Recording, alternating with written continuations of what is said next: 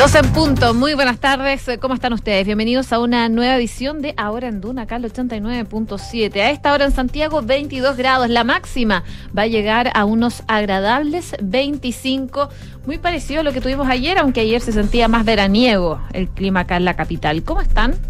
Bien. Bien, ¿y tú? Bien. ¿Qué tal sus fines de semana? Bien. Rico, aprovechando el solcito, el mini verano. Sí, llegó a 27. 29. en algunos 29. sectores, Sí. Sí. Hizo mucho calor en la zona norte de la región pero va a metropolitana. imagino. Sí, baja. Hoy día baja 25, que igual es Ah, alto, pero ya el miércoles a 13, a 13 grados de temperatura. Así que va a ir como en escalada a la baja. Pero ya el aire primaveral está, llegó. Se siente. Ay, le- no, todavía no puedo ver a cuánto va a estar eh, el clima para ¿Para el el 18? plebiscito. No, Ah, mañana. yo- no, para el 18 No, ya. para el 18. Está Yo estaba pensando en el 18. Lo único, Ah, no, no, lo no, único sale. que le importa a la José el 18. Domingo máximo de 24 grados. Ah, ya. Agradable. Agradable. Sí. Vamos a ver si se concreta, porque todo puede cambiar de aquí a. al Igual, esa típica recomendación de ir a votar tempranito es que de verdad que hay que ir a votar tempranito porque el voto es obligatorio y el colapso a la hora, al horario peak. No, pero no sea 12 del día. el colapso. Mm, Es que va a haber mucho taco, pues si todo el mundo va a ir a votar. Pero ahora Yo con la que- georreferenciación hay que ver, pues si efectivamente si en la mayoría de los casos está al lado de tu casa no debería usar el auto. Pero hay excepciones evidentemente. Sí, hay, hay un montón de gente No, que, no, que no vive donde vota. Esta más, más allá de la elección en sí es una gran prueba para ese cambio. Sí. Sí. Hay que votar tempranito. Sí. Hoy eh, proyectaban 11 millones de, de participación. Pero viendo lo que ha sido la, la- alrededor de 13 millones de personas han consultado el CERVER, entonces en, en base a eso también se hace un poquito la proyección. Al final las proyecciones van a tener, vamos a tener claridad de la participación ya el mismo día domingo o ya más bien el lunes, una cosa así. Sí. Oye, hay hartas Mm. cosas súper relacionadas con el plebiscito de este domingo. Claramente va a ser una semana marcado por la- esta elección del 4 de septiembre. Eh, pasó algo muy desagradable el fin de semana a propósito de este evento en la región de en, Valparaíso, eh, con este show que terminó con la performance, que para qué vamos a repetir, que generó un repudio, eso sí, lo positivo, digamos, que generó un repudio generalizado y de inmediato, digamos, del gobierno, de los sectores de la prueba, etcétera, etcétera. Bueno, la moneda habló sobre el tema y llamó a mantener, por favor, un comportamiento republicano antes y durante el plebiscito. De la misma manera tuvo la crítica también el presidente de la Cámara de Diputados aquí en Radio Duna, que también calificó de repudiable esta performance con la bandera chilena. Claro, eso el sábado, pero también el día domingo con enfrentamiento entre, manifestantes Además. de la prueba y el rechazo, que terminó con un carretón atropellando a ciclistas, con piedrazos, con fustazos. Eh, de hecho, justamente se habla de este comportamiento republicano cuando el uno, primero, que es el... Soy súper perdido los días. ¿Jueves? El jueves, muchas gracias, terminan las campañas. Y eh, obviamente esto sigue y hay mucha ansiedad, tensión por lo que voy a hacer el día eh, domingo. De hecho, hoy hay un punto importante ¿ah? que vamos a estar comentándoles también, un punto de prensa que tuvo la ministra del Interior, Isquia Siches, con respecto a la capacitación que se ha llevado con carabineros para lo que son las constancias. ¿Qué constancias me dicen ustedes? Porque hemos estado explicando que como el voto es obligatorio y si usted no vota, va- después va a tener que esperar que le llegue la citación de parte y dar la excusa al juzgado de policía local. La citación y la denuncia que haga el servicio electoral. El presidente del Consejo Directivo dijo, se va a denunciar a toda aquella persona que no vote con especial énfasis en eso. Pero con el tema de los kilómetros, la distancia es una excusa para eh, no votar. Hay 909 recintos de carabineros que van a estar habilitados para tomar constancia por la lejanía, que es la única excusa donde uno, si está muy lejos, tiene que llegar a hacer constancia en carabineros para efectivamente, cuando sea citado por el juzgado de policía local, decir, yo estaba ahí. Claro. Tener Eso importa. justificación. Le Vamos a estar contando de ese punto que es bien relevante en términos de información para el día de hoy. También vamos a estar eh, contándoles de novedades de Raúl Escobar Poblete. Finalmente, eh, el ministro en visita decidió condenarlo al exventrista a 18 años de cárcel en el grado máximo por su responsabilidad como autor de delito de atentado terrorista eh, cometido, recordemos, contra el ex senador de la UDI, Jaime Guzmán. Esto ocurrió en 1991, pero claro, hoy día se conoce la condena a Raúl Escobar Poblete a 18 años de presidio que vamos a estar comentando en unos minutos más. Bueno, noticias internacionales. Hubo debate a propósito de las elecciones en Brasil. Les vamos a contar los, los detalles porque eh, fue bien peleado, la verdad, entre Bolsonaro y Lula da Silva. De hecho, la prensa internacional, por ejemplo, El Mundo de España dice Bolsonaro descontrolado, Lula agotado y candidatos alternativos victoriosos en el primer debate presidencial de Brasil, donde, por cierto, salió la figura de el presidente. presidente Gabriel Gabriel Boric. Sacaron, la sacó al baile Bolsonaro. Salió al baile. Sí, pues Y diciendo, no de buena forma. diciendo No. que Lula había apoyado a ciertas autoridades y ciertos personeros de izquierda, entre ellos al presidente de Chile que quemó el metro. Parafraseando, Claro. pero eso fue directamente. se espera una respuesta, de hecho, de parte de la moneda con respecto a eso, porque es el actual No presidente de Brasil y que acusa algo que, como lo ha hecho Bolsonaro sin ningún tipo de pruebas, lo lanza y en un debate presidencial. Claro.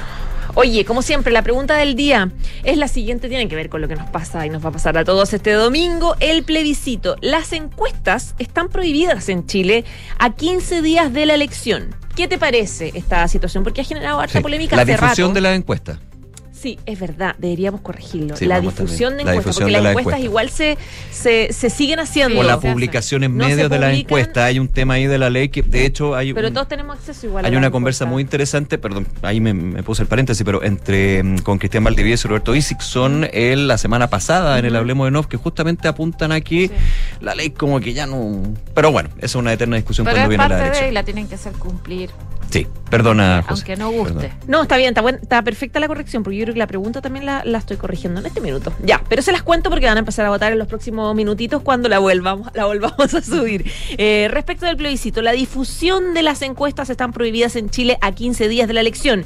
¿Qué te parece? Te vamos a dejar tres alternativas. Bien, para no influir, mal, es censura o es irrelevante para que votes con nosotros. Y está con nosotros Quique Yabar. ¿Cómo estás, Quique? Bien, ¿y ustedes? Bien, ¿cómo te trata este casi verano? Eh, no, se llama primavera. Y no, para mí casi verano, porque ya los 29 Me grados. llama primavera. Me No, llama primavera, yo lo no, pienso. Estoy- es distinto el verano y la primavera. Sí, no, pero 29 grados no. Yo no, no. Yo lo sentí como verano. Calor sí, pero. Mira, yo ayer en la casa tuve que abrir las ventanas. A ese- ¿Y quién no ventilas tu casa? No, pues mujer, por el calor. Por pues, calor, Porque por no calor. estuvimos durante todo el domingo, no, que eso... Vamos con los titulares Vamos mejor. con los titulares. Yo te salvo, Nicolás, vamos. mal, gracias. El Ministerio de Salud informó 4.659 casos nuevos de coronavirus y 23 fallecidos registrados según cifras informadas por el DEIS. La positividad nacional llega al 10,27%, luego de que se informara el resultado de más de 41.000 exámenes entre antígeno y PCR. En cuanto a camas críticas disponibles, estas llegan hoy a 303 habilitadas a nivel nacional. Se los adelantaban, el exfrentista Raúl Escobar Poblete fue condenado a la pena de 18 años de cárcel por su responsabilidad como autor del crimen del ex senador de la UDI, Jaime Guzmán.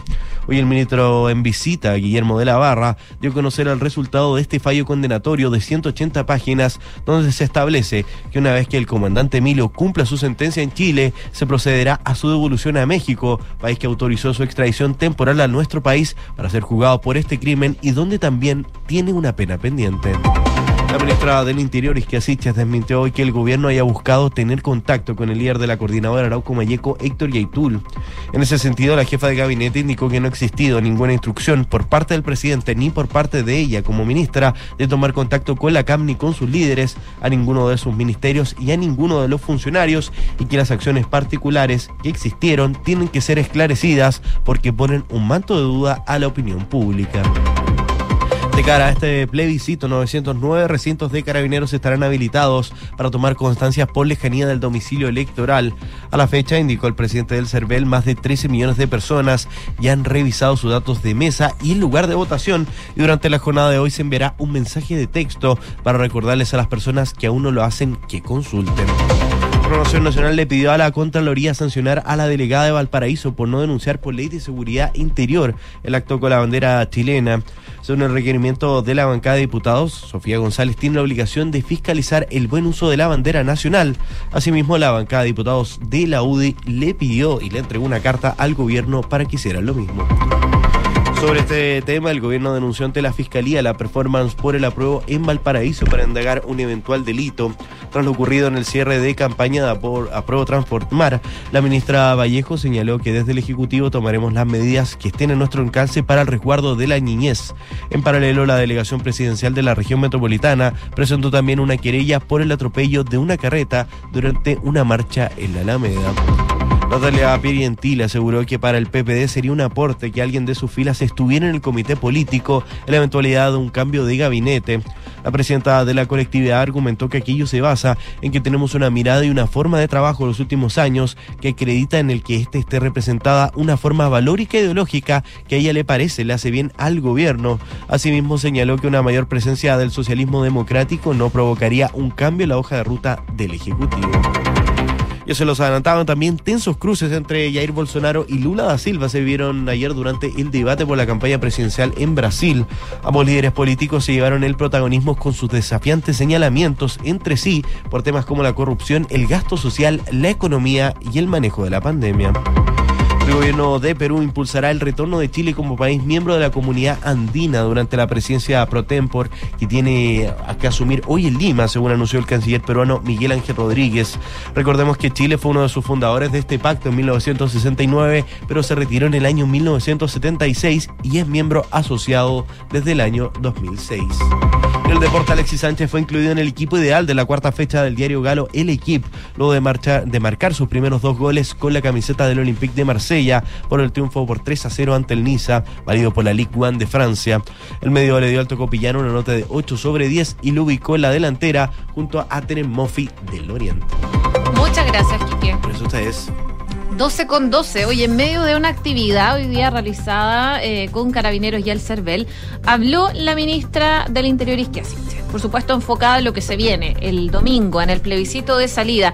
Hizo un llamado a mantener un comportamiento republicano y eh, también a mantener la tranquilidad antes y durante las votaciones del próximo 4 de septiembre. Esto a propósito de lo que ha ocurrido el fin de semana, el caso de Valparaíso y también lo que ocurrió durante la jornada de ayer en la Alameda. Y ahí eh, parte de lo que decía la ministra del Interior es que ella aprovechaba esa actividad para hacer este llamado amplio a la ciudadanía de eh, que prime un ánimo de tranquilidad, de concordancia en estos últimos días que quedan previos al plebiscito y que ese sea el tenor que más nos acompañe en las distintas actividades que se mantienen previo eh, a la campaña. El llamado de la jefa de gabinete se realiza eh, en el marco de lo que les contaba, este acto polémico en Valparaíso y el atropello de un ciclista en un encuentro del apruebo en la Alameda. Ambos hechos ocurrieron durante el fin de semana en este contexto de eventos de campaña, solo días de que se concrete la votación. Y en esa misma línea, eh, la ministra condenaba los hechos ocurridos y puntualizó que el Ejecutivo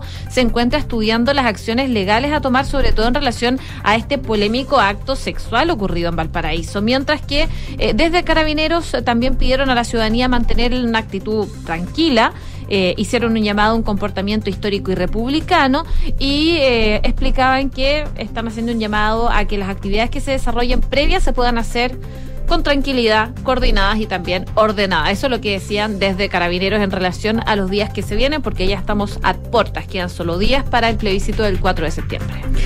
Bueno, y a propósito de eh, lo mismo, de, la, de las reacciones que en realidad generó este fin de semana, estos enfrentamientos en Santiago y también esto que pasó en, la Plaza Victoria de Valparaíso, esto eh, fue el, el colectivo Apruebo eh, Transformar, quienes son obviamente adherentes a la opción del apruebo. Y en el lugar Em, estuvo un grupo de disidencia sexual que se llama Las Indetectables, donde generaron esta performance sexual que eh, generó un impacto bien impresionante porque era un evento familiar, básicamente. Entonces, eh, claro, generó un reclamo generalizado, reacciones no solamente del gobierno, este llamado que hace eh, la moneda que menciona la José, sino también distintos sectores políticos donde se denunció, incluso hubo sectores que lo denunciaron y dijeron que habría que denunciarlo también al Ministerio Público.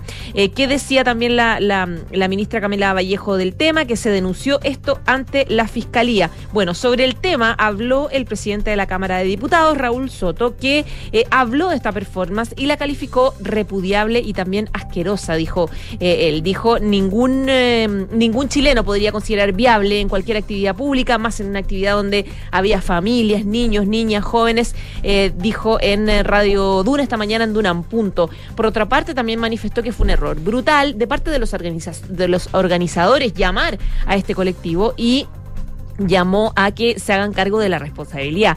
Quien organiza una actividad debe hacerse responsable de lo que pasa en ella. Eh, también atribuyó responsabilidades al alcalde de Valparaíso, Jorge Chap, según explicó Charp, dije Chap, Jorge Charp, según explicó, entiendo que él es el principal organizador junto con un grupo de constituyentes. Entre paréntesis, Chap fue de los primeros en condenar, digamos, lo, que pasó, él estaba ahí presente, de hecho. Eh, pero anteriormente el jefe comunal de Valparaíso, quien es uno de los integrantes del Apruebo Transformar, se desmarcó de cualquier responsabilidad y aseguró no saber el contenido de esta performance del colectivo. En concreto, sobre el grupo que estuvo a cargo del evento, Soto lo catalogó de radical más extremo desde el punto de vista de rechazar el acuerdo de mejoras del 15 de noviembre y también rechazar el acuerdo oficialista de reformas al texto constitucional. Con todo, dijo el presidente de la Cámara de Diputados que representa lo peor de la izquierda chilena, ese octubrismo, dijo, que tiene bastante cansado a los chilenos. Así las cosas, consultado por reper- repercusiones que podría tener en la campaña del apruebo, a solo siete días del plebiscito, el diputado PPD descartó que juegue en contra, asegurando que hubo un control de daños bastante rápido, pero agregó que sí tuvo impacto en la conversación política y también entró en los hogares. He quedado bastante claro que no representa esto al apruebo, todos lo dijeron y que todos lo condenamos, dijo el presidente de la Cámara de Diputados.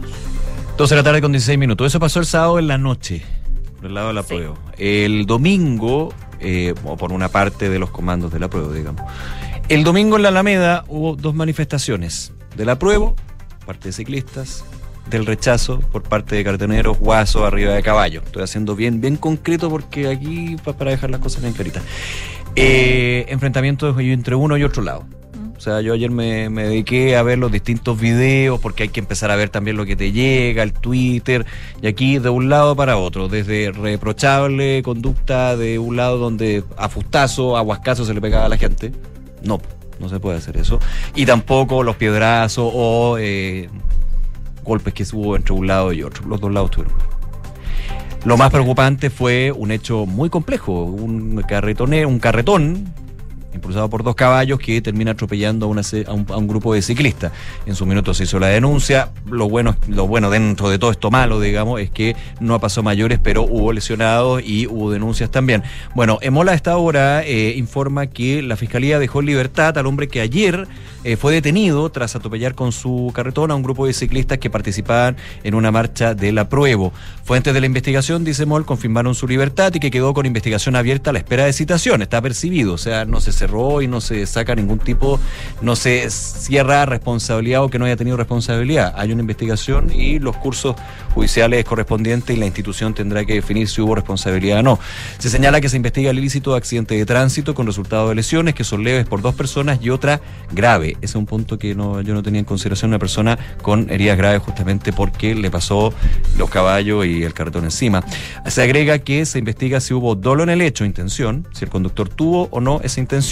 Se apuntan a que el relato de uno de los agredidos es que el caballo actuó de esa forma cuando fue agredido con piedras. Hay versiones encontradas con respecto a este hecho en particular. Yo más que eso, porque obviamente hay una investigación y hay que ver qué define el Ministerio Público y la justicia en este caso, es que se llegó a eso porque hubo enfrentamiento entre las dos partes. Uno me dirá más que uno, más que otro, a esta altura ya da lo mismo.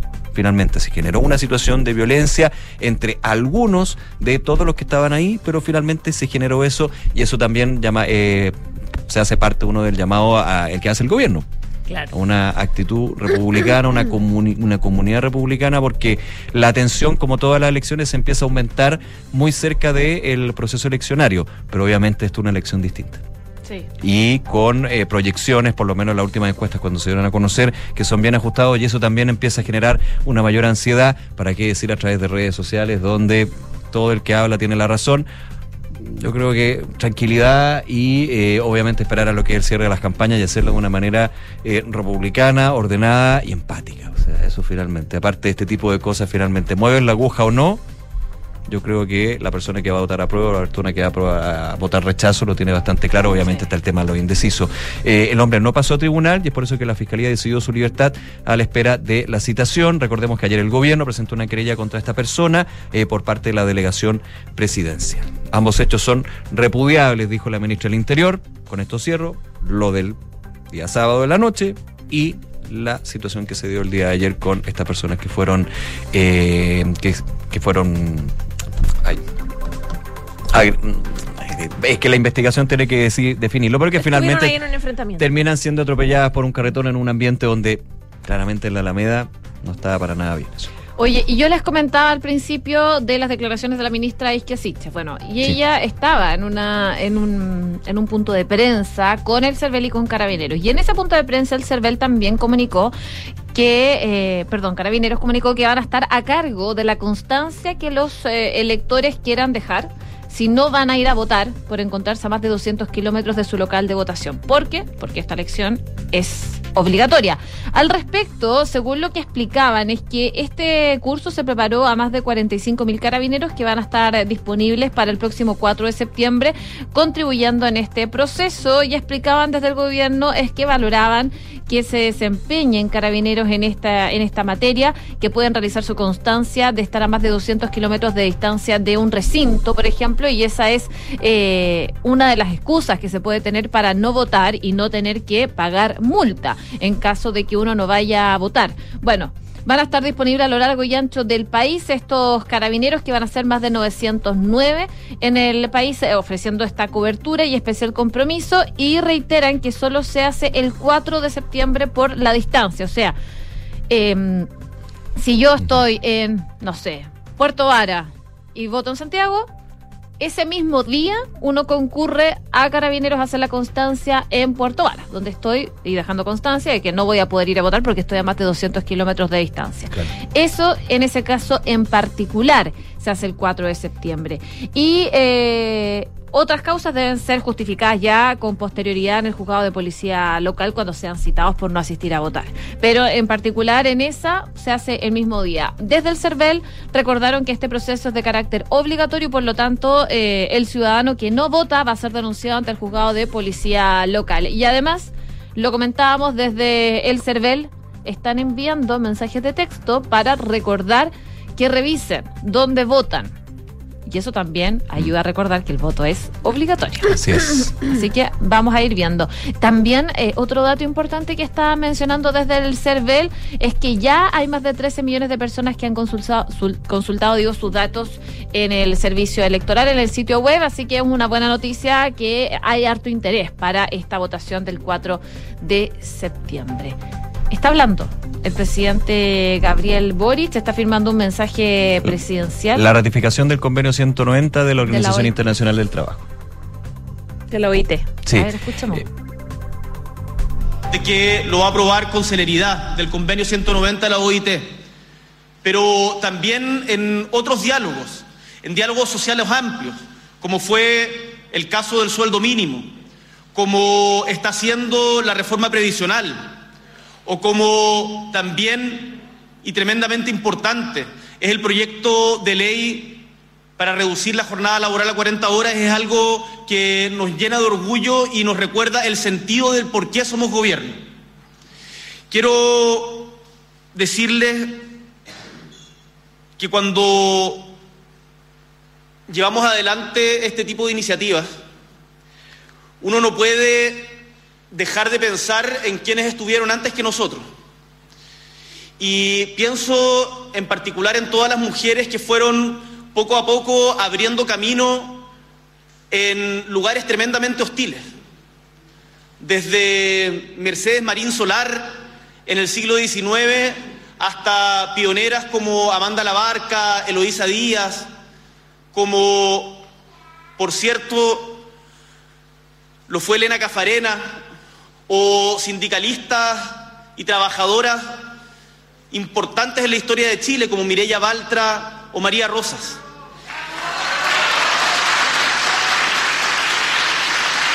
Pero no solo recordemos a quienes han pasado, también saludo Hay las declaraciones del presidente Gabriel Boric que está ratificando este convenio 190 de la OIT. Por supuesto, eh, vamos a retomar en unos minutos más esta declaración del presidente Gabriel Boric. Y mientras retomamos esas declaraciones que está dando el presidente Gabriel Boric respecto de la firma de este, de este convenio, quiero hablarles de COVID-19, porque este gobierno ya cumple tres meses con una positividad PCR por sobre el 10%. De hecho, hoy, en su balance COVID-19, el Ministerio de Salud Indicó que la positividad nacional de la PCR es de 10,27, con análisis de casi 31.000 exámenes en 172 laboratorios. El gobierno del presidente Gabriel Boric cumple 90 días consecutivos con la positividad que se mantiene en dos dígitos. Si el 31 de mayo no se hubiese informado eh, un 9,65 con solo 19.000 exámenes estudiados, el indicador tendría 97 días seguidos. Contando los de antígeno no usados para determinar la positividad y cuyo uso y resultado pedi- se ha- pedido tomar con cautela por especialistas como la plataforma iCovid, este informe se confeccionó con la toma y análisis de 41.573 muestras. Estos 90 días de positividad sobre el 10% se cumplen en medio de un testeo alicaído desde hace meses y el retroceso también en los esfuerzos asociados también que se hacen a la trazabilidad. Solo mirando el testeo, este cayó a contar de abril para nunca más fortalecerse, cada vez hay menos testeo en nuestro país. Respecto del reporte de las últimas 24 horas, se arrojó 4.659 casos de COVID-19 en Chile. Me atoré. 2.400 de ellos sintomáticos, con el resultado del total de pacientes en etapa activa que bajó de 33.000 a 32.000. Eh, por, región, eh, por región, la metropolitana lidera la tabla del día con 1.306 contagios. En cuanto a la incidencia, eh, Chile tiene 164,9 casos activos por cada 100.000 habitantes. Por su parte, el Departamento de Estadísticas e Información de Salud del DEIS actualizó el total de defunciones ligadas a la pandemia a 60.435 con 23 nuevos fallecimientos en las últimas 24 horas. 12 de la tarde con 27 minutos. Hablemos de benzina. Estoy esperando el día que pueda decir bajaron las bencinas. Bueno, todavía no. Hay Qué dolor hablar de hay que aguantarse un poquito. Y esto te, te aterriza también la percepción que tenemos todos, evidente, que a nivel regional, claro, ya sabemos que la bencina está muy cara, muy cara. Pero a nivel regional también está cara. Chile, mirando a lo que son los países vecinos. Esto en una nota, estaba revisando acá, de Pulso de la tercera, que toma los datos del Global Petrol Prices al 22 de agosto. Chile, de hecho, es el tercer país de Sudamérica donde hoy es más caro comprar el derivado del petróleo. Respecto a la medición, Uruguay es el país de la región donde es más caro comprar benzina con un valor de 2 eh, dólares por litro, seguido de Perú con eh, 1,50 un dólar con 54 centavos, digamos, por litro, y finalmente Chile con un dólar con 42 centavos por litro, seguido muy de cerca, eso sí, de Paraguay con un dólar con 41 centavos el litro. En el mundo, y según esta medición, Hong Kong es el lugar donde hoy se paga más por el litro de benzina con una cotización de 2 dólares con 91 centavos y Venezuela es el país donde es más barato adquirir gasolina por razones obvias porque es productor de petróleo. El Global Petrol Prices realiza su medición considerando el precio de la gasolina 95 octano de 168 países, donde de estos el 81% registran un valor sobre un dólar el litro y el 19 restante bajo un dólar. Obviamente también hay que considerar que a diferencia de otros países, no, no- tengo aquí la lista, digamos, pero aquí eh, lo que nosotros pagamos en Chile por el, la benzina tiene un concepto incorporado de el precio neto, podríamos decir, más el impuesto específico a los combustibles. Pero eso, independiente, igual llegando al valor neto, estamos en la región como el eh, país con la benzina más cara y esperemos que de aquí en adelante los días miércoles a las 6 de la tarde cuando salga el informe de la ENAP eh, vaya a poquito, esto va a ir lentito, pero hay una mirada del Ministerio de Hacienda que por lo menos a partir de octubre podrían haber buenas noticias. Hay que olvidarse septiembre para cerrar. Septiembre ya no fue. Sí, septiembre ya no. Conférmense con que las carnes no van a subir. Eso dicen lo- los ¿Tú productores. dices? O sea, Eso no, por los dicen. productores. Ayer, ayer en mi casa decían, hay que comprar carne al tiro porque va a subir el septiembre. No, esa es la Va típica. a subir al tiro. Sí. pero esa la Comprar y congelar, dice. todo Es importante, por- no, importante por tema del precio, pero también porque hay menos oferta. De buena carne, de buen corte. Es verdad, Sí. falta. Y como se puede congelar, ahí está la papa. Oye, brevemente, antes de. eh, hablando de oferta, les cuento eh, que el sitio web de El CERNAC, del Servicio Nacional del Consumidor, está caído, ya cumple cinco días secuestrado es por verdad. hackers.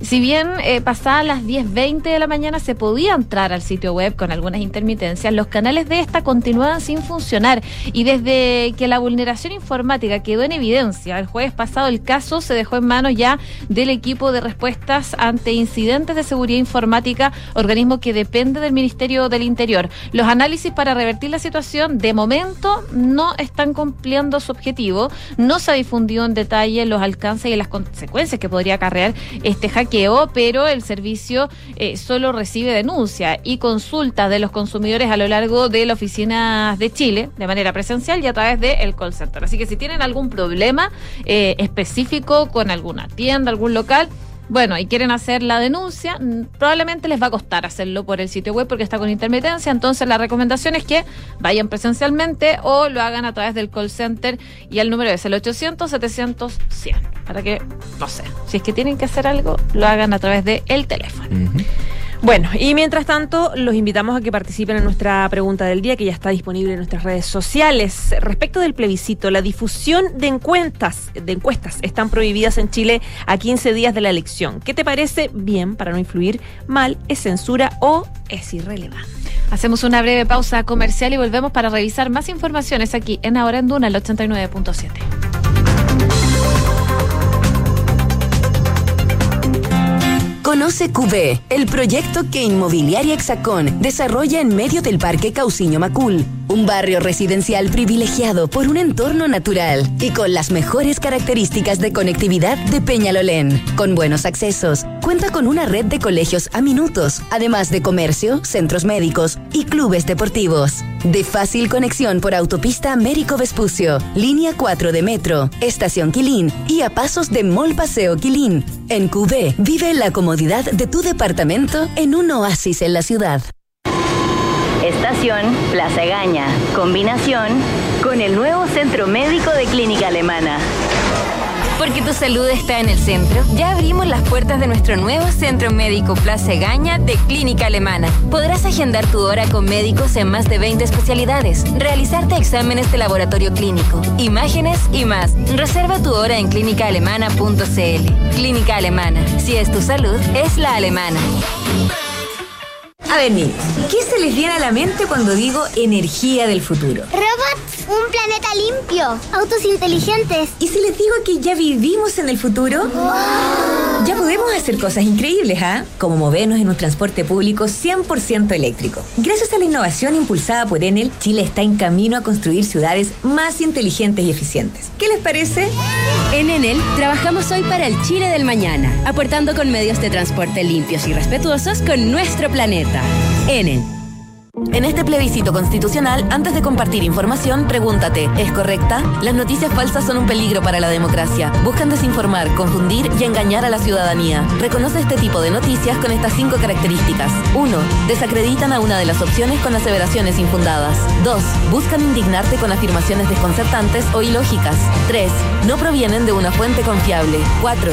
Intentan disminuir tus intenciones de participar en el plebiscito. 5. Pretenden instalar desconfianza en el sistema electoral. Para más información ingresa a cervel.cl o llamando al 606.166. Porque tú decides, vota. Servicio Electoral de Chile. Cervel. Enfrentar el cambio climático es tarea de todos. Duna, por un futuro más sostenible. Acciona continúa potenciando el camino de innovación. La compañía ha desarrollado un software de control geométrico que contribuirá a mejorar la eficiencia en el mundo de la construcción de puentes y túneles en todo el mundo. Esta nueva herramienta tecnológica se está aplicando en la fabricación de dovelas de hormigón que se están utilizando en la construcción de una línea ferroviaria en Filipinas, garantizando un encaje perfecto de las dovelas al momento de su montaje. El software permite recalcular nuevos valores dimensionales para cada pieza previo a su fabricación, permitiendo corregir las variaciones que se hayan podido producir durante la fase de hormigonado de la dovela anterior. Acciona, expertos en el desarrollo de infraestructuras sostenibles para recuperar el planeta. Ya amigos, de entrada tenemos crema de brócoli con tocino crocante. Como segundo, ñoquis con salsa al vodka y pesto de tomate. Y de postre, un exquisito crumble de berries. No, qué rico. ¿Y dónde aprendiste todo esto?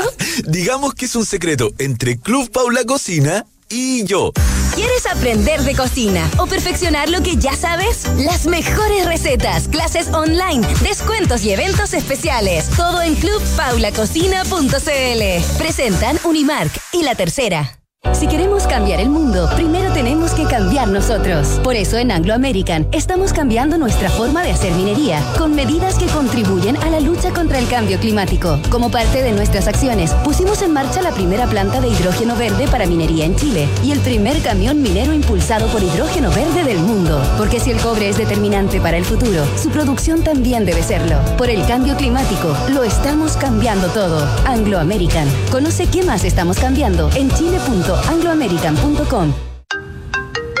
Hola, mi amor. Hola, hola, ¿cómo estás?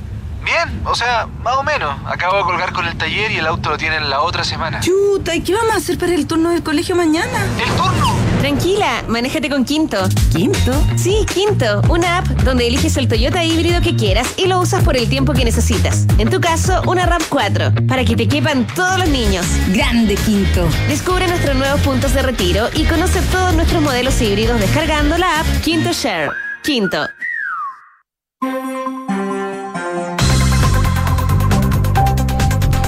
12 con 36 minutos, estamos de regreso en Ahora en Duna, acá al 89.7. Es momento de revisar noticias del deporte porque hay novedades en el tenis. Hoy es el super lunes del tenis chileno en el US Open y también día de actualización del ranking ATP. Y acá Alejandro Tavilo sigue como el número uno nacional, subió dos puestos y se ubicó 70 en la clasificación mundial. Cristian Garín también escaló un peldaño y apareció en el 82, le sigue Nicolás Yarri, aunque cayó tres lugares y está en el 123. Ya luego viene Tomás Barrios en la ubicación 160 y después Gonzalo Lama que continúa escalando y ahora ocupa el sitio 235 tras un salto de 13 puestos. Recordemos que Tabilo, Garín y Harry, Jarry digo, eh, van a jugar hoy día por la primera ronda del US Open. De hecho, a esta hora está jugando Tabilo, le está yendo bien, eh, ha ganado los primeros dos sets. Vamos a ir viendo y contándoles, actualizando cómo va este partido de Alejandro Tavilo ahí en el, en el US Open. Bueno, y sobre también chilenos, específicamente sobre La Roja. Hoy día la Federación de Fútbol de Chile dieron a conocer oficialmente la nueva camiseta alternativa de la selección chilena. Es de color blanco que simboliza la nieve de la cordillera de los Andes. Es un diseño moderno que va a tener también detalles en gris. Esta nueva piel de La Roja va a ser estrenada en la gira por Europa que eh, realizará el plantel masculino en septiembre próximo, cuando enfrenten a Marruecos y Qatar respectivamente. Cuello en B, esta camiseta tiene singulares detalles en rojo y azul por los costados, además de la icónica frase de la roja de todos en la parte de atrás. La llamativa polera, va a debutar en la cancha por primera vez el eh, 27 de septiembre de 2022, cuando la roja enfrente al combinado de Qatar en Austria.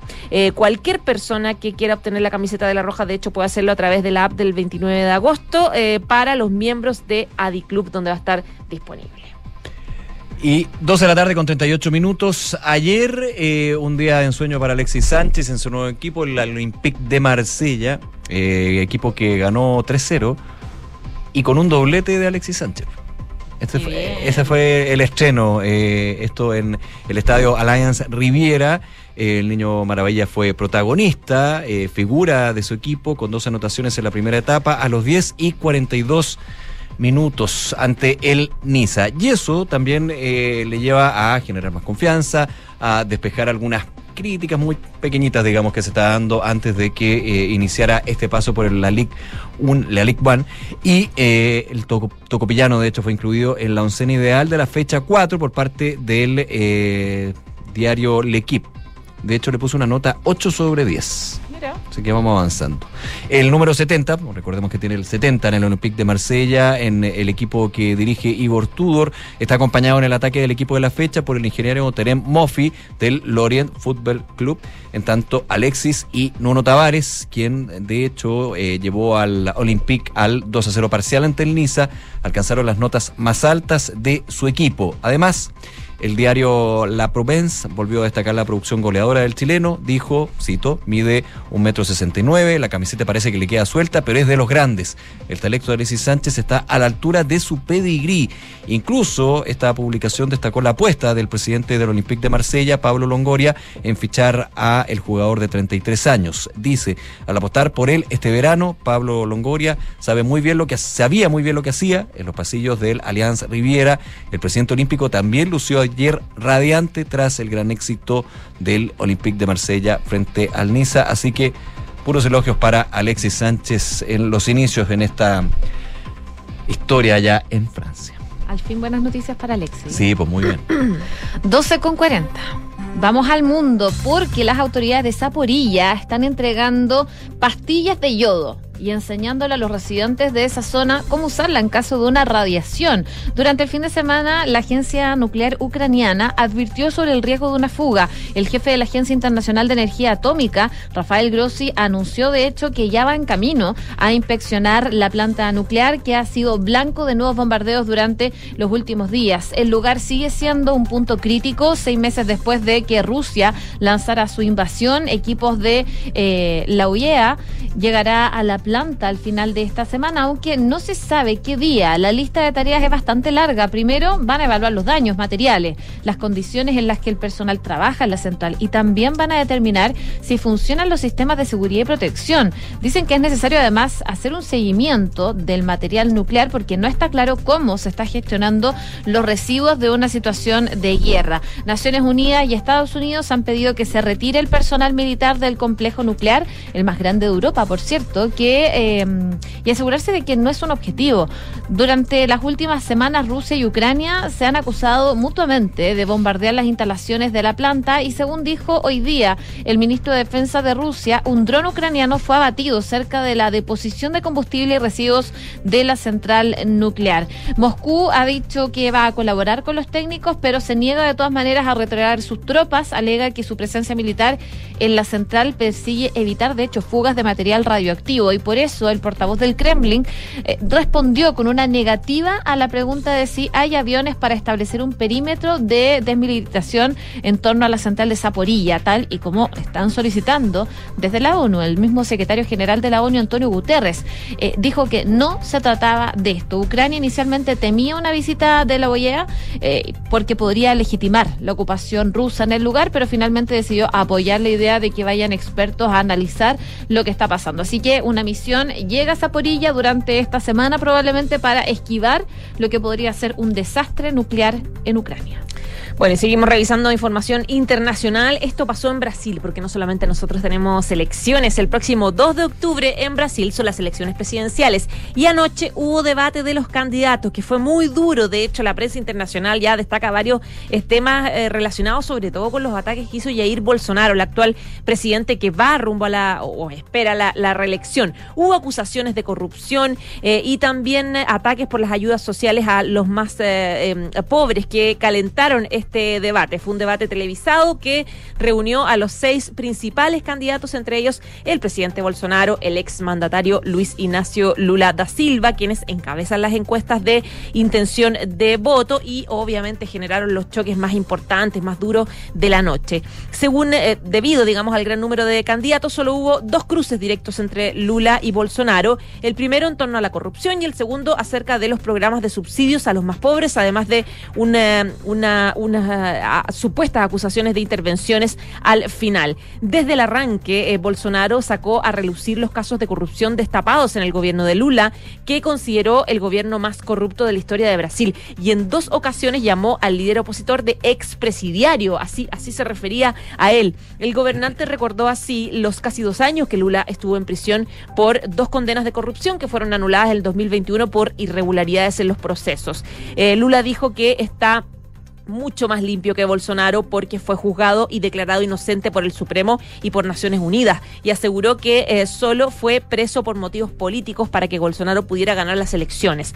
Otros candidatos también recordaron la corrupción del Partido de los Trabajadores de Lula y señalaron presuntas irregularidades en la actualidad, en concreto un intento de desvío de dinero público en la compra de vacunas contra el COVID-19. Hubo en general varios enfrentamientos que además llegaron a golpear acá a Chile porque hubo menciones a al presidente Gabriel Boric y a otros líderes latinoamericanos. En su intervención final, Jair Bolsonaro sacó a relucir que las afinidades políticas de Lula da Silva con otros líderes de la izquierda latinoamericanos, afirmando que aplicarían en Brasil las mismas políticas que están aplicando estos líderes. Dice él, y cito textual, el expresidiario eh, presidiario apoyó a Chávez, apoyó a Maduro y mira cómo está Venezuela, dijo Bolsonaro, quien también criticó la situación económica de Argentina de Alberto Fernández. Y también señaló que Lula apoyó en Chile al presidente Gabriel Boric, quien, según dijo Lula da Silva, eh, no, según dijo Jair Bolsonaro, prendía fuego en el metro. A eh, Gustavo Petro, también en Colombia, lo acusa de querer liberar las drogas.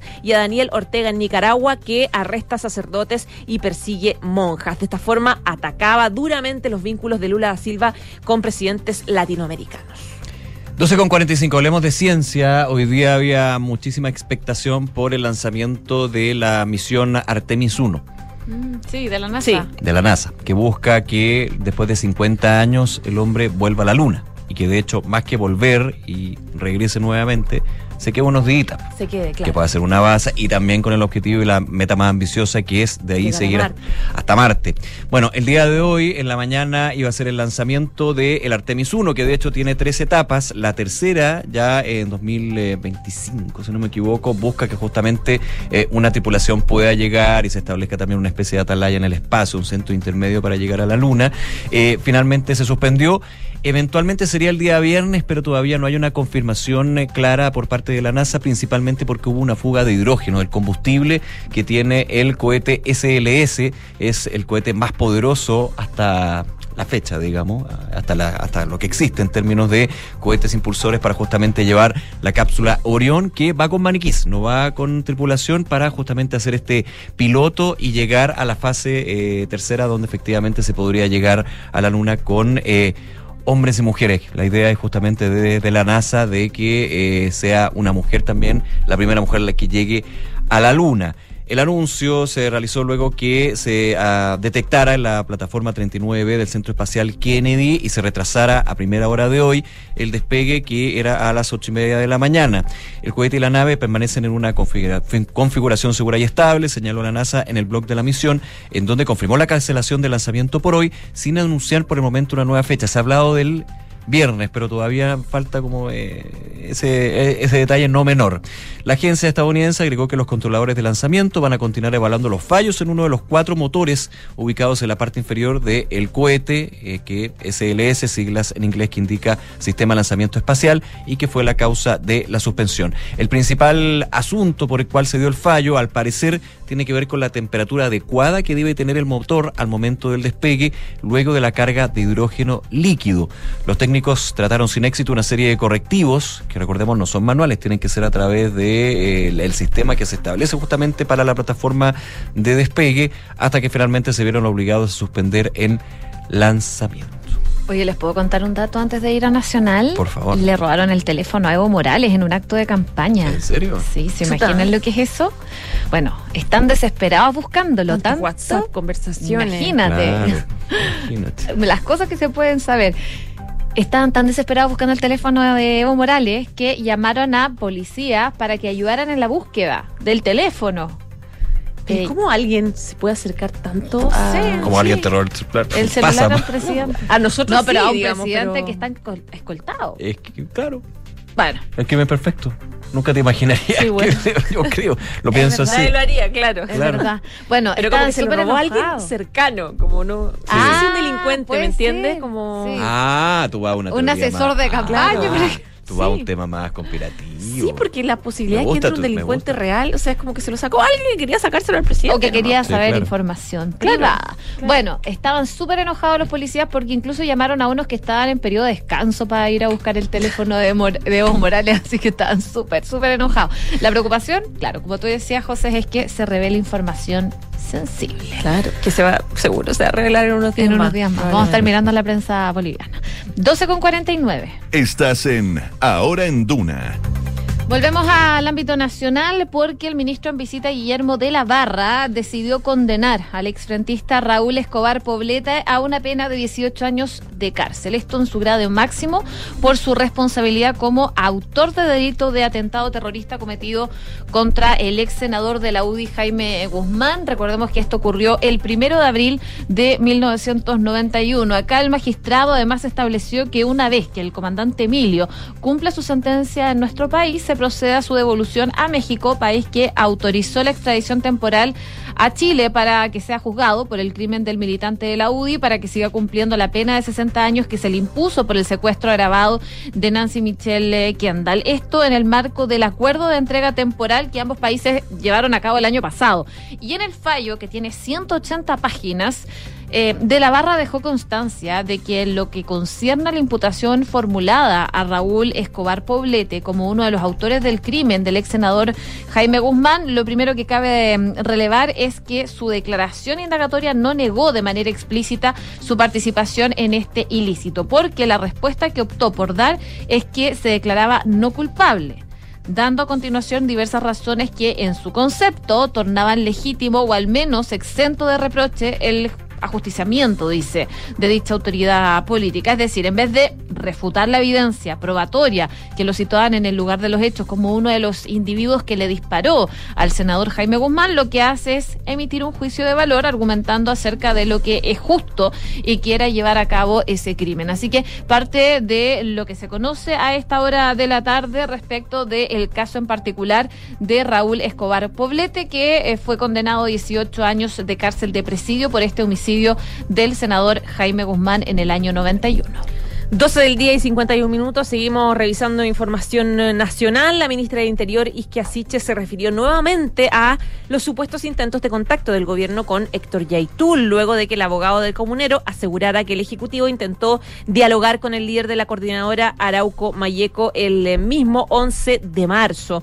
En esa línea, la Secretaría de Estado insistió en que el presidente Boric y tampoco la cartera del Interior han mandado, han mandatado realizar aquellas acciones. Hemos sido claros con el gobierno, no ha existido ninguna instrucción por parte del presidente y de esta ministra en tomar contacto con la CAM, tampoco con sus líderes eh, y tampoco nuestros ministerios. Luego de que renunciara la ministra de Desarrollo Social, Janet Vega, luego de conocerse que se instruyó, instruyó a una de sus asesoras a contactar a este líder de la CAM el 11 de mayo, el abogado de Yaitul, Rodrigo eh, Román, dijo que el gobierno ha intentado dialogar con el comunero desde el mismo 11 de marzo, haciendo referencia eh, que lo de Vega no sería el único episodio acercamiento. La ministra Siche respondió que las acciones en particular evidentemente tienen que ser esclarecidas y poner un manto de duda frente a acciones que hemos tomado y determinaciones es importante que lo podamos comunicar con claridad a la opinión pública.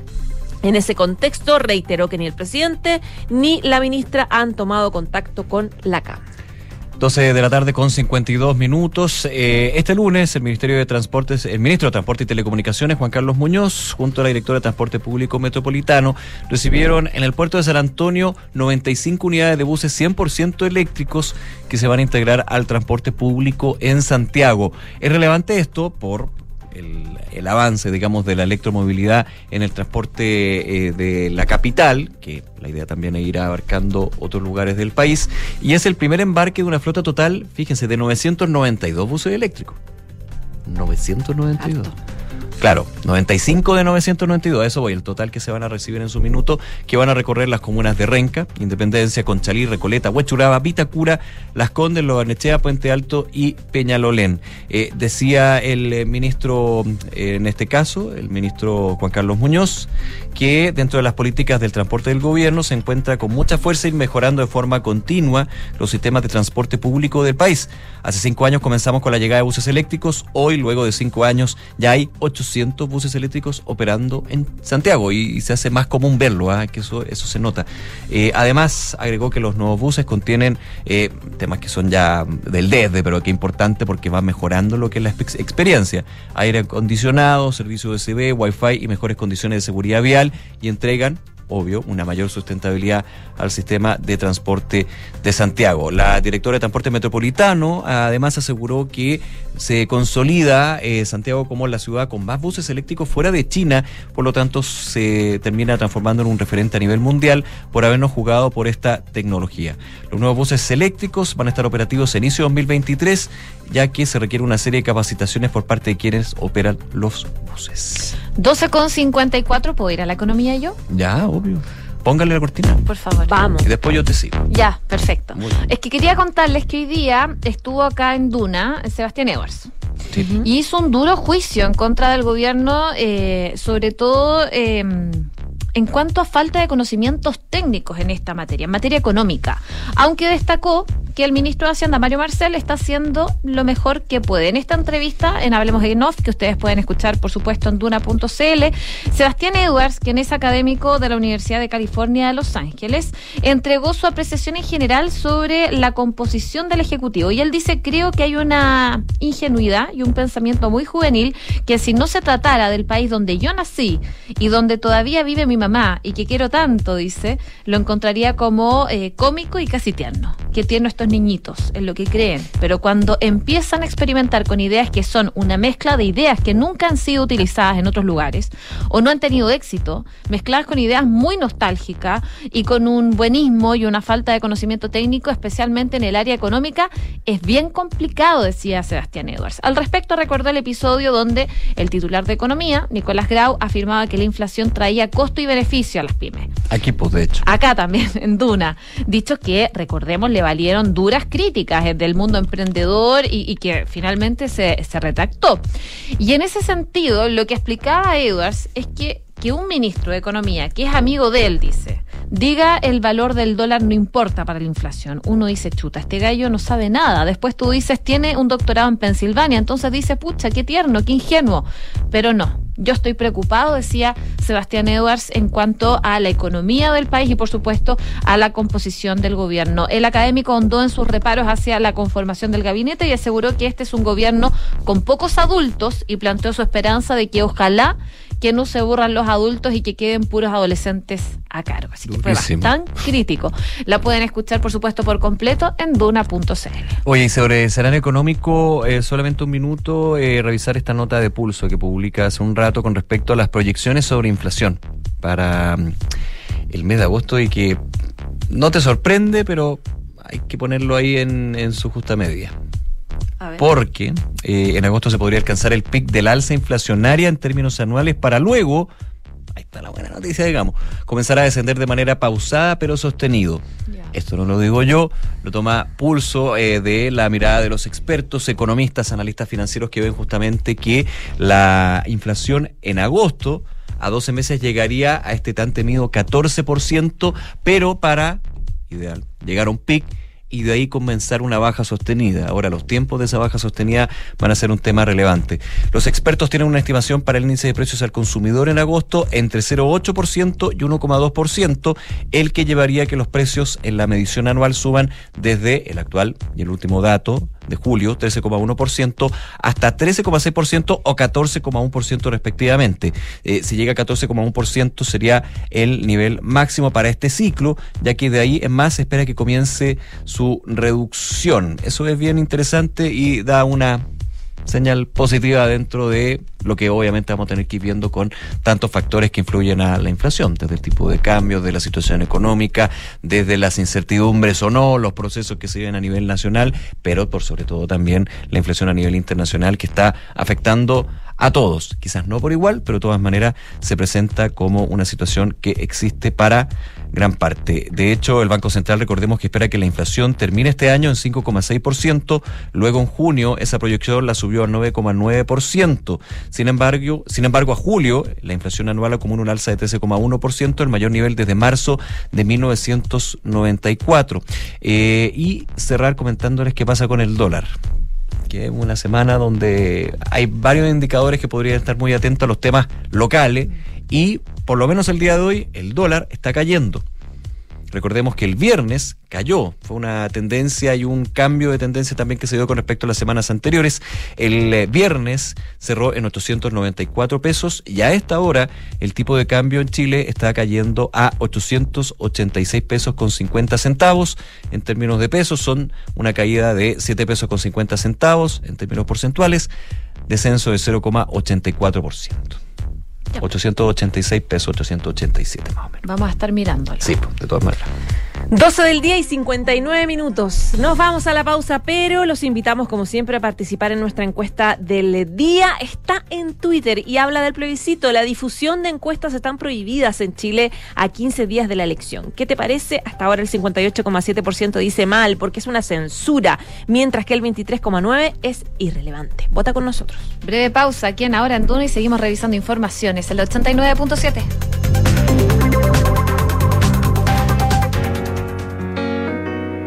En Sonda, trabajamos para que disfrutes tu vida, impulsando la innovación y el desarrollo de soluciones que acompañen la transformación digital de las organizaciones de hoy.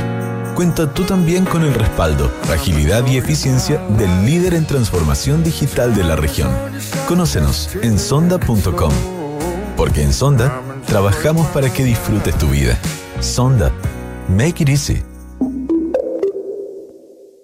En Credit Corp Capital buscamos ampliar sus horizontes. Invierta internacionalmente, también desde Estados Unidos, que cuenta con un entorno regulatorio altamente desarrollado y reconocido a nivel global. Con nosotros encontrará una asesoría personalizada para sus decisiones financieras.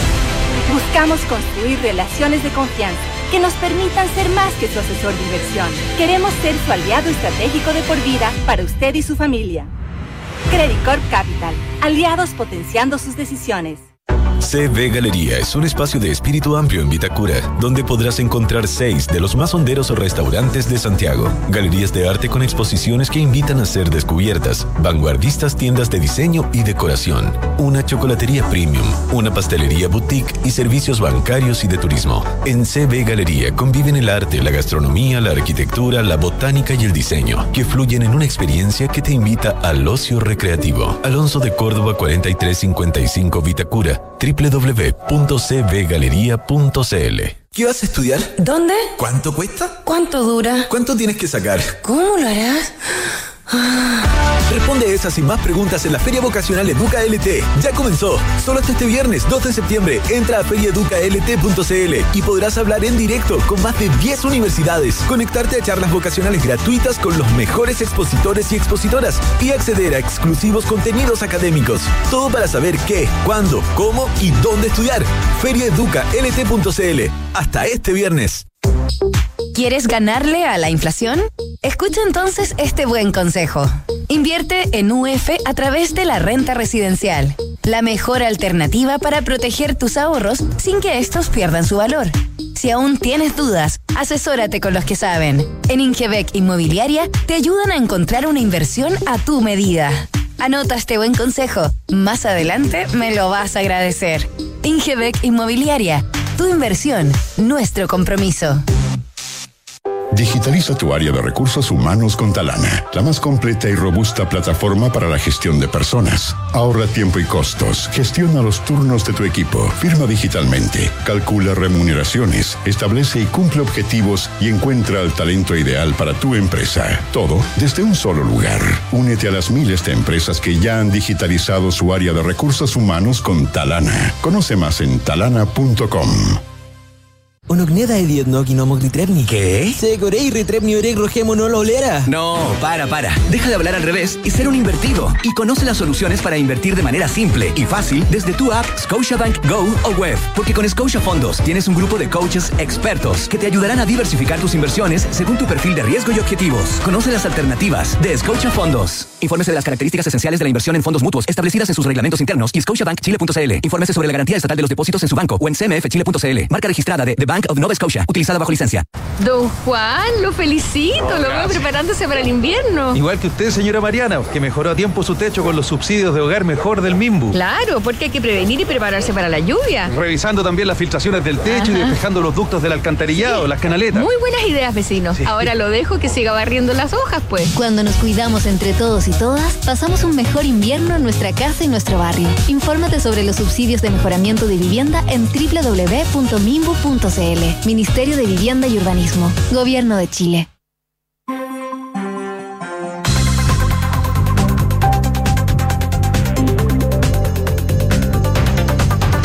Una con cuatro minutos, estamos de regreso en ahora en Duna Cal 89.7, esperamos 25 grados de temperatura. A esta hora en la capital, 24,5 nos estamos acercando. Está con nosotros Quique Yabar para hacer un resumen de las principales informaciones en los titulares. El presidente Gabriel Boric en un punto de prensa aseguró que hemos visto actos inaceptables en los días previos al plebiscito e hizo un llamado a que no perdamos de vista que independiente del resultado del próximo domingo vamos a seguir construyendo un país entre todos. Estas declaraciones se dan en el acto de ratificación del convenio 190 de la OIT de Naciones Unidas que firmó hoy día el mandatario. El exfrentista Raúl Escobar Poblete fue condenado a la pena de 18 años de cárcel por su responsabilidad como autor del crimen del ex senador de la UDI, Jaime Guzmán. Hoy el ministro en visita, Guillermo de la Barra, dio a conocer el resultado de este fallo condenatorio de 180 páginas, donde se establece que una vez que el comandante Emilio cumpla su sentencia en Chile, se procederá a su devolución a México, país que autorizó su extradición temporal a nuestro país para ser juzgado por el crimen del militante de la UDI y donde también tiene una pena pendiente. La ministra del Interior, Isquia Sichas, desestimó hoy que el gobierno haya buscado tener contactos con el líder de la coordinadora Arauco Mayeco, Héctor Yaitul. En ese sentido, la jefa de gabinete indicó que no ha existido ninguna instrucción por parte del presidente ni por parte de esta ministra de tomar contacto con la CAM ni con sus líderes y a ninguno de los sus ministerios y tampoco a ninguno de sus funcionarios y que las acciones particulares que ocurrieron tienen que ser esclarecidas porque ponen un manto de duda a la opinión pública. La presidenta de la Comisión Especial Investigadora de Seguridad y Orden Público de la Cámara de Diputados, Joana Pérez, lamentó que la ex ministra de Desarrollo Social, Janet Vega, no asistiera a la instancia donde fue invitada la semana pasada. En ese sentido, la diputada demócrata cristiana aseguró que la ex secretaria de Estado se había invitado a participar para entregar antecedentes sobre el llamado telefónico que significó su renuncia, pero que espera que en algún minuto ella pueda asistir para entregar estas explicaciones.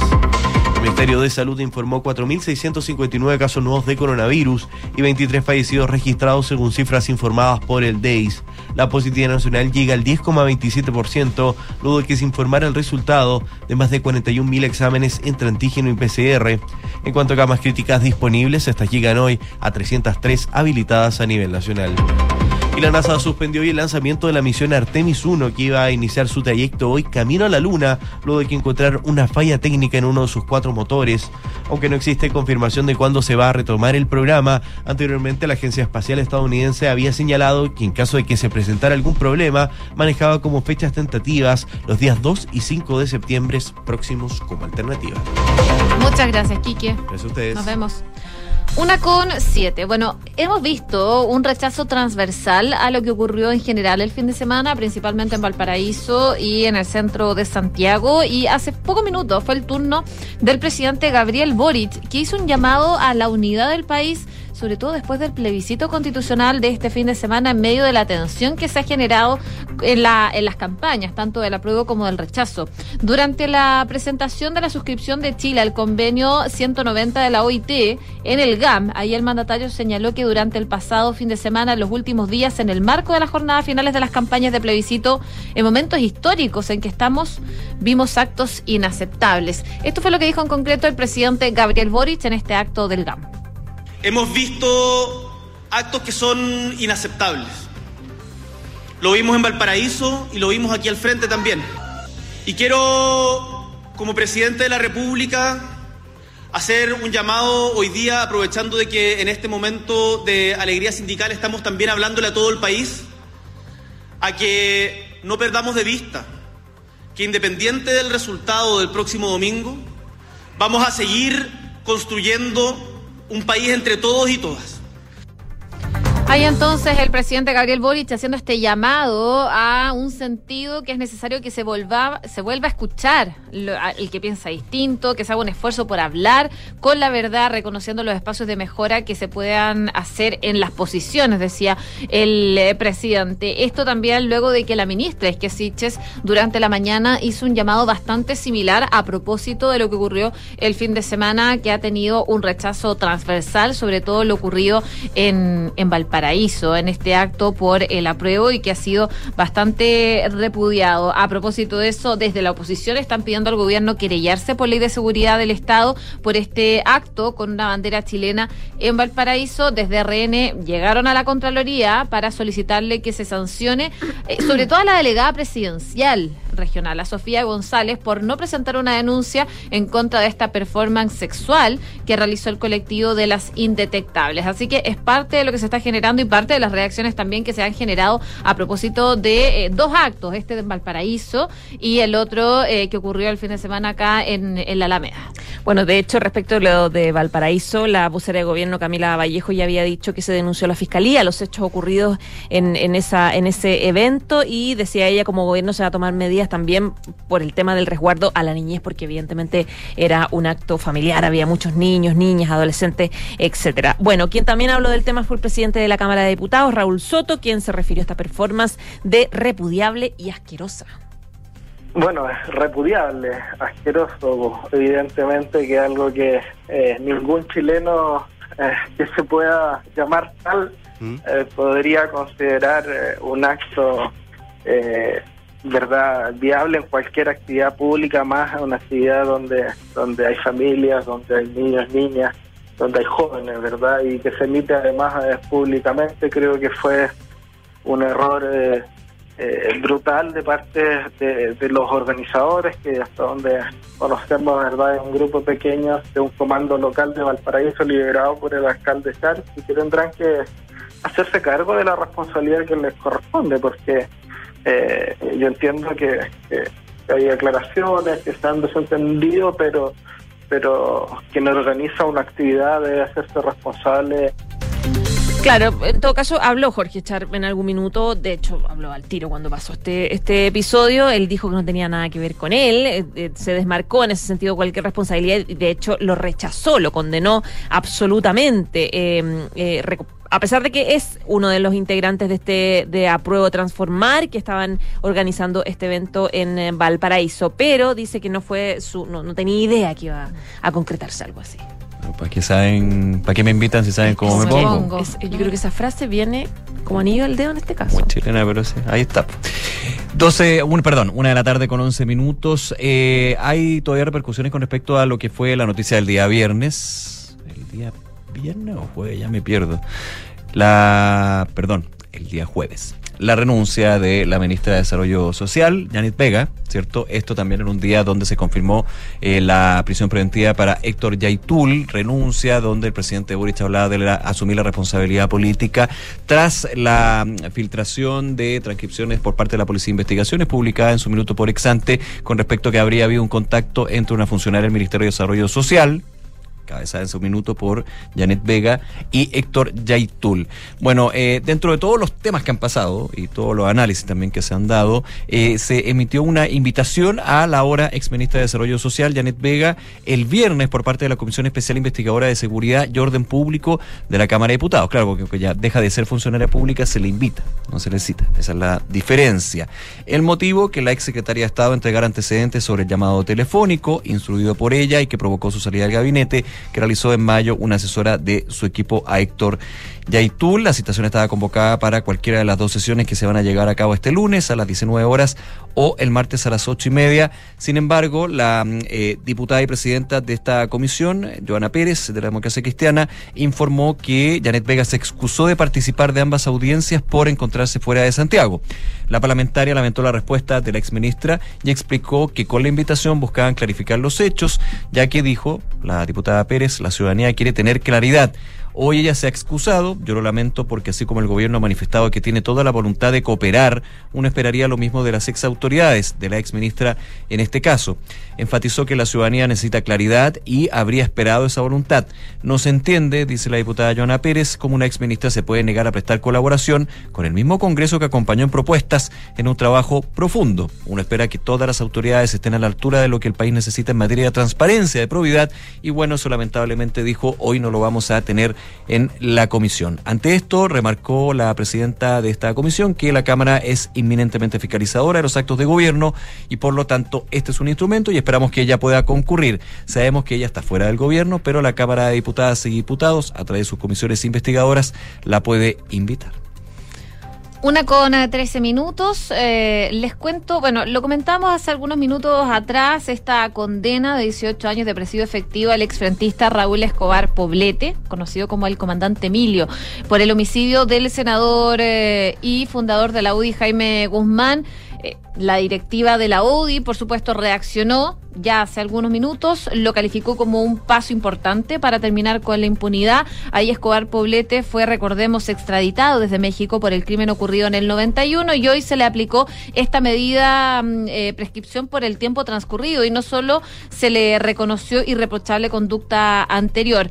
Eh, es una bonita coincidencia, dice Javier Macaya, presidente de la UDI, que tengamos la oportunidad de conseguir algo de justicia. La justicia tarda, pero llega. El senador eh, de la UDI, Juan Antonio Coloma, opinó que es un paso importante para terminar con la impunidad en un caso que remeció a nuestro país. Creo que la justicia tarda, pero llega y creo que no había que bajar los brazos para que ese delito terrible que afectó a la democracia y al país pudiera ser sancionado. El senador Coloma valoró además la ayuda de México para poder extraditar a Escobar Poblete porque recordó que otros países no lo han hecho. Así que finalmente eh, Raúl Escobar Poblete es condenado a estos 18 años de cárcel por homicidio. El ministro Guillermo de la Barra lo sentenció como autor del delito de atentado terrorista contra una autoridad política. Le aplicó media prescripción por el tiempo transcurrido y no le reconoció irreprochable conducta anterior.